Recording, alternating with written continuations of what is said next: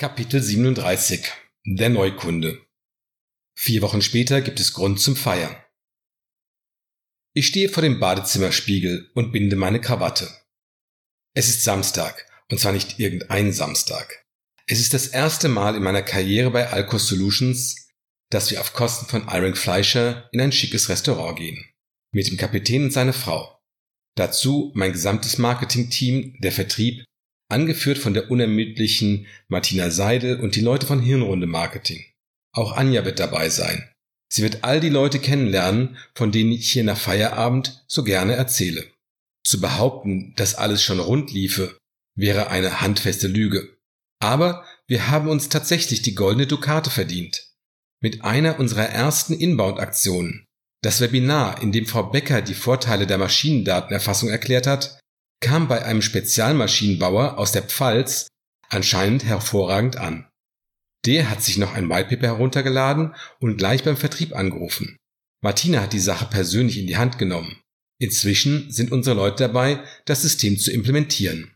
Fleischer ist vor Freude fast in die Luft gesprungen, als er davon hörte.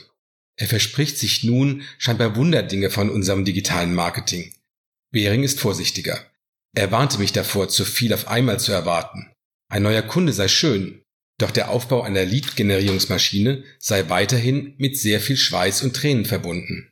Inbound-Marketing wirke eher langfristig und Account-Based Marketing sei sogar mit noch mehr Durchhaltevermögen verbunden. Als ich mit meiner Krawatte fertig bin, gehe ich in mein Schlafzimmer und setze mich einen Augenblick aufs Bett.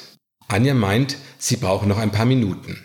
Ich kratze mich am Kinn und schaue auf die Uhr. 18.55 Uhr. In spätestens 20 Minuten sollten wir losfahren. Ich greife zu meinem iPhone und beschließe, noch etwas Moby Dick zu hören.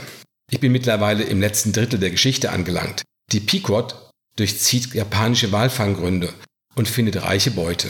Die Äquatorialfangzeit beginnt und Ahab, der sich große Hoffnungen auf eine Begegnung mit Moby Dick macht, offenbart der Crew immer stärker sein wahres, wahnsinniges Ich.